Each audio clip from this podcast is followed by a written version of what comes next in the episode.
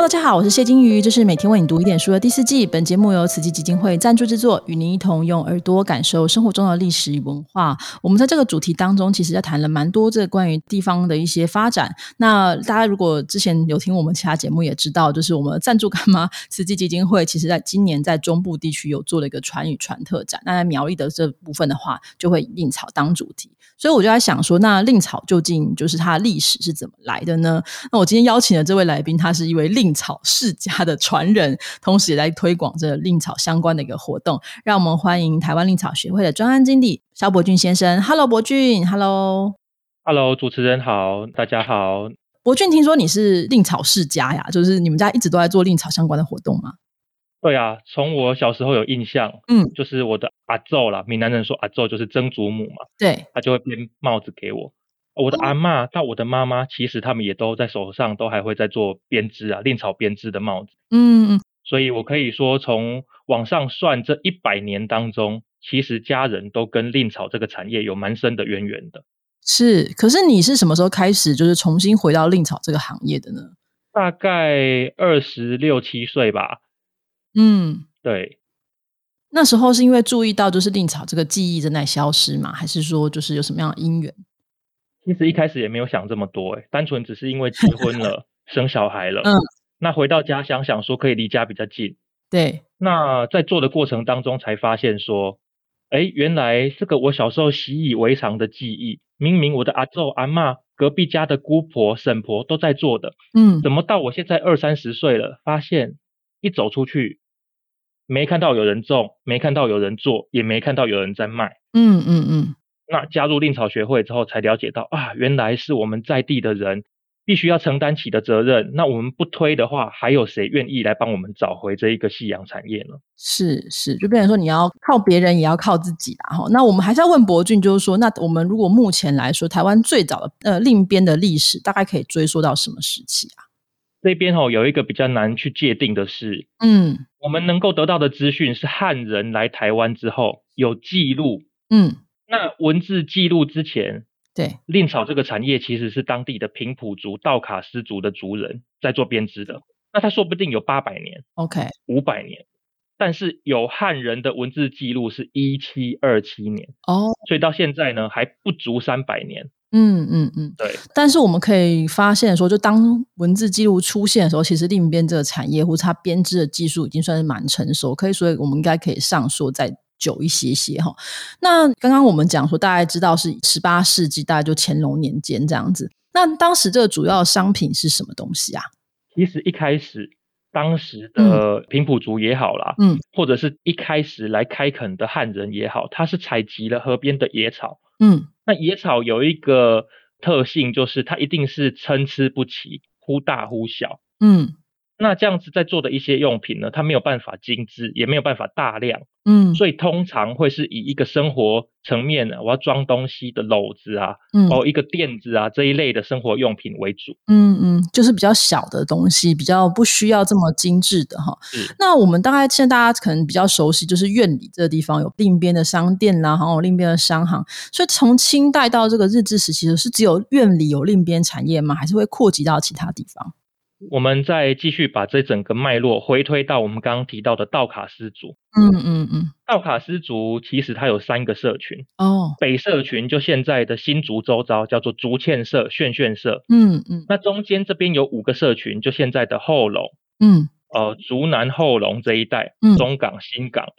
那南社群就是现在的通宵、院里、大甲。哦，这边这个社群呢，就是主要令草的发源地，我们叫做蓬山八社。蓬山八，其实要说源头的话，是从这一个蓬山八社的社群来发发起整个产业的。嗯嗯嗯嗯，所以它这个跟整个族群的这个分布其实有很大的关系。那可能我我在想啊，是不是可能就是这族人之间的这个。互相嫁娶或是互相交流，可能也把这个令草的这个编织的技术，就是可以让它扩展出去哈。那我们大概知道，在日治时期的时候，其实就是我们台县的这个令编是非常非常受欢迎的。那所以刚刚你前面讲说，就是平埔族的时代，或是到清朝初期的时候，都是小的东西。那整个这个可以大规模被生产的这样的一个产业是怎么样被建立起来？它的时间大概是什么时候？我们哈看到网络上的资讯，通常会看到说草帽的缘起是因为我们当地的一个阿妈，嗯，看到儿儿孙辈啊赖痢头，那觉得非常的心疼。那因为令草有吸湿啊除虫的效果，对，所以帮他编了帽子，嗯，那才开始有这些呃另编帽子的这个事业出现。嗯嗯，其实你去往回推这个脉络，嗯，这个是亲情面的呈现，但是在商业面、在经济面的呈现就说不过去嘛。是啊，所以。后来我去找了一些相关的资料，大概在一八五零年左右，嗯，全世界开始流行一种帽子，叫做巴拿马草帽。嗯，现在也还是很流行，对，那一顶现在甚至在百货公司要一万多块。对对对。同样这个时期，日本在经过明治维新之后，它是一个想要跟欧美国家来竞争的一个呃军事啦、经济啊、民生产业啊，他都觉得他可以来面对这个国际市场的竞争。对，所以它。这一个帽子的产值其实蛮大的，嗯，啊，想要来分一杯羹，在国际贸易市场上面，嗯，正好我们一八九五年成为殖民地，嗯，他在一八九七年就派总督府的人来到院里这边，发现，哎，原来令草纤维又长，嗯，吸水性又强，它的工艺又很特别，嗯，如果拿来做帽子，来作为竞争对手来打巴拿马草帽，可能会是一个很棒的。模式啊，嗯嗯嗯，哎，所以在这个过程当中呢，才开始大规模的量产啊，开始散布出去，专门做帽子。最极盛的时候，甚至在一九三零年代，全世界有百分之六十的市场都被令草帽所吃下了啊，巴拿马草帽退退退退到剩下三四十趴。所以你的意思是说，在日本时代吧，他那你刚不不好意思，刚回推啊，你刚刚前面讲说一开始是用野草，所以令草是完全使用令草是到日本时代才定型的吗？还是说之前其实已经开始就是完全使用令草了？其实原本大概在清朝的时期嘛，我们开始把令草作为呃汉人大规模农耕之下能够量产，这大概是一八二零到一八三零年之间，嗯，嘉庆道光之间，嗯，才开始有汉人把野草种到水田里面，嗯，这个时候才开始能够谈到稳定的量产哦，跟一致的品质。对对，那开始有一致的品质之后，比较多的会是做草席，嗯，做做垫，嗯，这两类东西，甚至还有进贡到清朝的皇室，嗯，啊，我们说哦是进贡皇室的这个贡品，嗯嗯嗯，对对对。那显身能够被皇室所采采用，当然就是你的品质要非常好哈。那所以到呃一开始是这个旗垫，然后到了日治时期的时候做这个草帽。那当时这个草帽的一个流程会怎么样？说令草有人采收之后，会有人去分发，或是怎么样？它它那个呃模式是怎么建立的呢？一般来说，每家每户啦，自己的田边可能就会种一小块，嗯，供应自己家里面的妇女，比如说你家里面有阿妈。老婆，嗯，哦，妹妹，妈妈，那你就种了一块自己家的女性可以足够做的量。采摘之后呢，你要经过曝晒，嗯，啊，经过挑选，嗯，然后呢，草料的粗细你还要用呃缝衣针去把它挑成剖析成适合的大小。所以一根草可能还要再把它剖成两根到三根，用缝衣针哦，哎，才开始来做编织。啊 天哪！所以不是说我草弄一那弄晒一晒就可以直接用，还要再把它剖细一点呢。那真的是一个功夫哦。是是是。然后呢，就开始编织这样子。对，那编织的过程又按照你不同的花纹，嗯，你的要求，因为会有商贩来跟你说，这一次人家的订单呢需要多细，嗯，那我们说多粗多细呢？闽南话有一个专业的术语啦，嘿，叫做这龟爪寸呢，五爪寸呢。五抓一寸就是一台寸，嘿，三点零三公分。这龟抓就是几行，嗯，那一寸里面能够做几行，表示的粗细的程度，嗯，表示了它的价钱高低。哦，比如说我说我会做扎寸诶，然后你就变成说一寸抓寸诶，啊抓寸就是说一寸里面要有有十行，十行，那变成说哇，这个非常非常细，那这个价钱就会非常高，对不对？那按普遍来说，大家都是可能是三五三五寸、三五组这样子嘛。嗯，以现在我们嗯现在的市场来说啦，对，五寸哎五行一寸的帽子，大概介于一千块上下哦台币。嗯，那如果做到十行的，大概要六千块左右。哇，因为工时大概就差了三倍左右。哇，OK，所以这概念就是像大家可能就比较熟悉，就是什么床单要一百只啊、两百只、三百只，就是一样的意思啊。就是越越细的话，它工法越越越细致，然后你要耗费的人工跟时间都会更高哈。那所以这个商贩就来跟你说，哎，我们要做多少？那做好之后也是交给这个呃发包的小包商吗？像院里哈，其实有一个很传统的行业，它叫做帽席行。嗯，嘿，专门专营草帽草席的经营啊、收购啊、贩售啊、加工。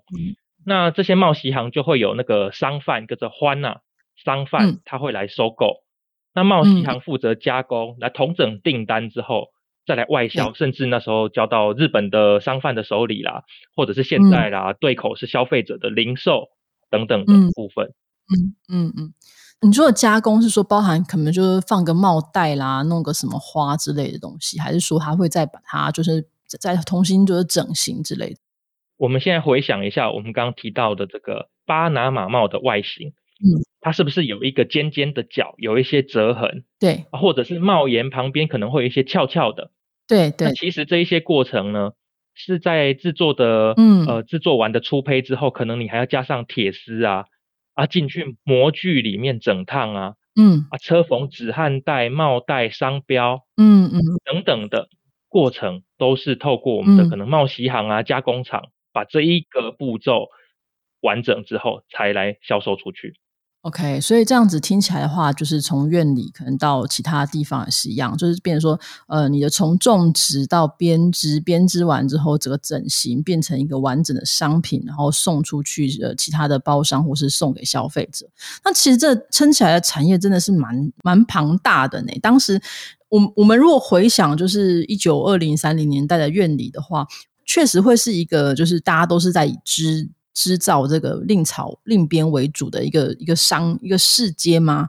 还是说当时就是其实有有搭配其他东西？这边我提供两个数据，嗯，一个是呢，一九三七年，对，那一年我在总督府的资料里面查到的草帽外销的数量，嗯，当年度外销的草帽呢有七十七万顶，哇是同时期的院里证证明，对，是两万四千多人，哇。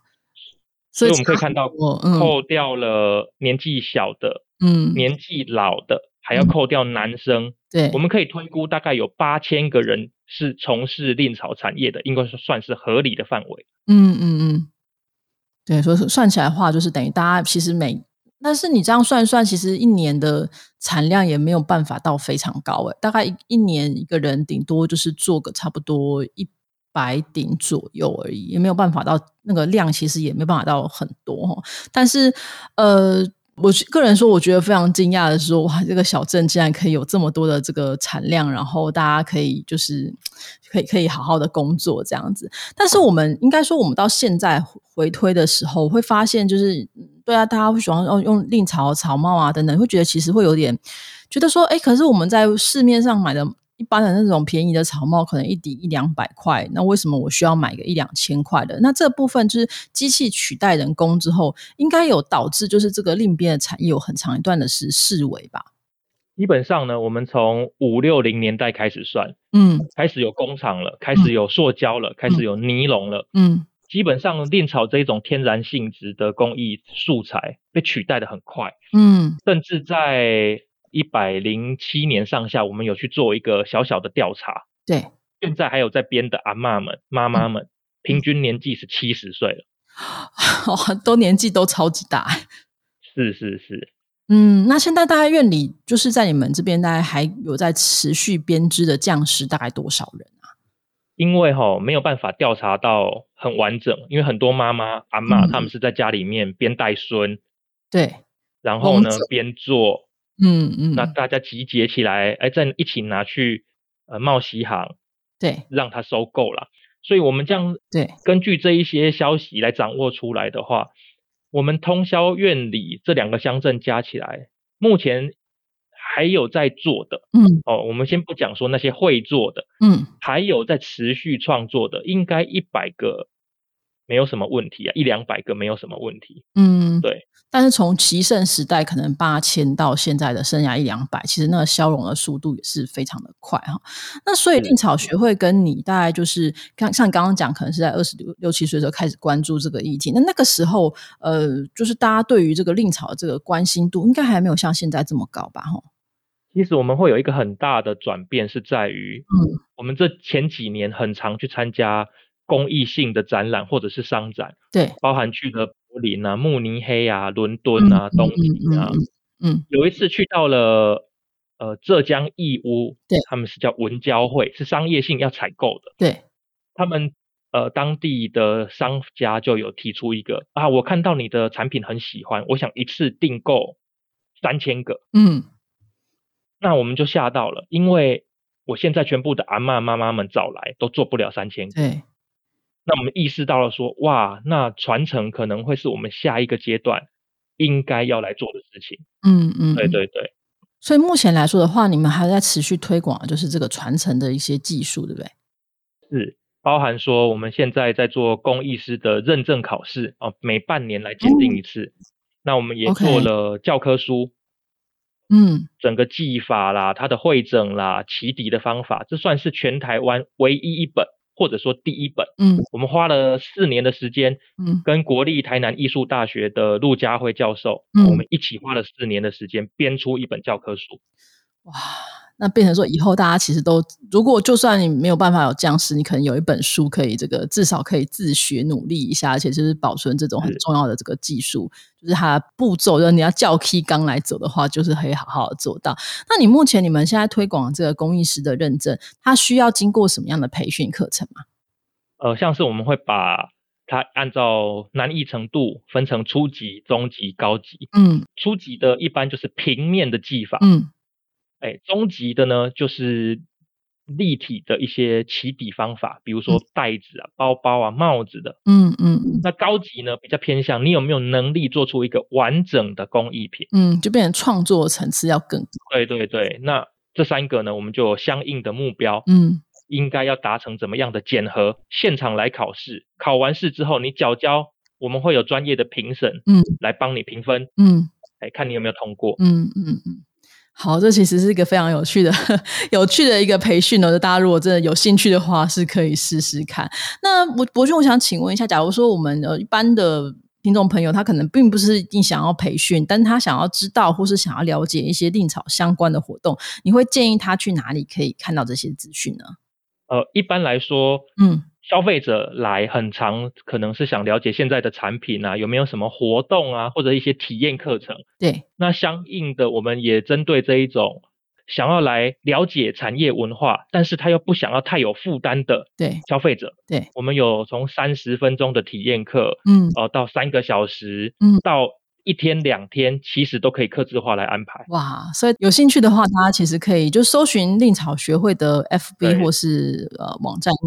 I G 就可以看到相关的资讯哈，那我们之后也都会把相关的资讯放在我们的呃节目的连接下方，大家也都可以再搜寻。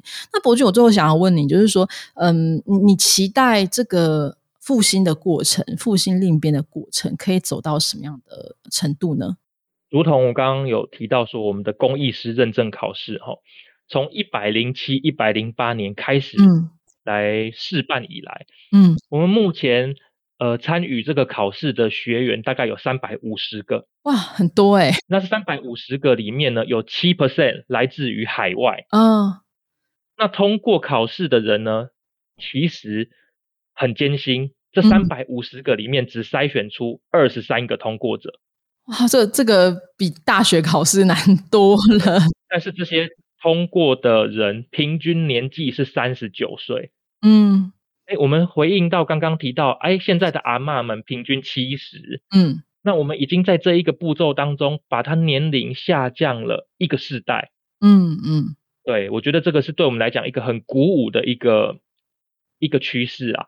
嗯嗯，就是我们可以吸引更多的青年或是有兴趣加入的人，可以来投入这个行业。那不管你是未来有没有要这个以此营生，那至少这是一个重要的技术可以传承下去。当然，我们很希望呃大家就是这个 这个通过率可以再高一点，大家再努力一下。但不管怎样，我其实觉得听到三百五十个人有兴趣来从事编织，我觉得还是蛮感动的。那不管最后通过有多少，但至少这些人是很有兴趣要做这件事情的。那听起来就觉得哇，对这个另边的这个产业好像就特别的感动了哈。那如果我们大家现在要去院里的话，应该院里的街上其实也都可以看到你刚刚所谓说的这些冒喜行，对不对？目前还有在常态性营业的，应该是四间或五间。嗯嗯。那慢慢的有一些店家，他们的年轻一辈啊，毕业之后啊，也回来要贡献自己的心力。对。那甚至像我们自己令草学会的展览馆啊，对，我们院里正农会它也有。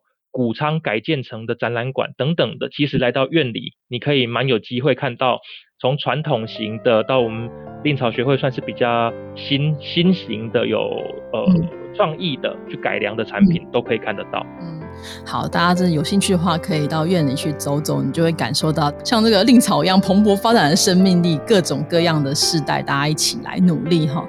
好，那我们今天就非常谢谢博俊的分享喽，谢谢博俊，谢谢主持人，谢谢大家。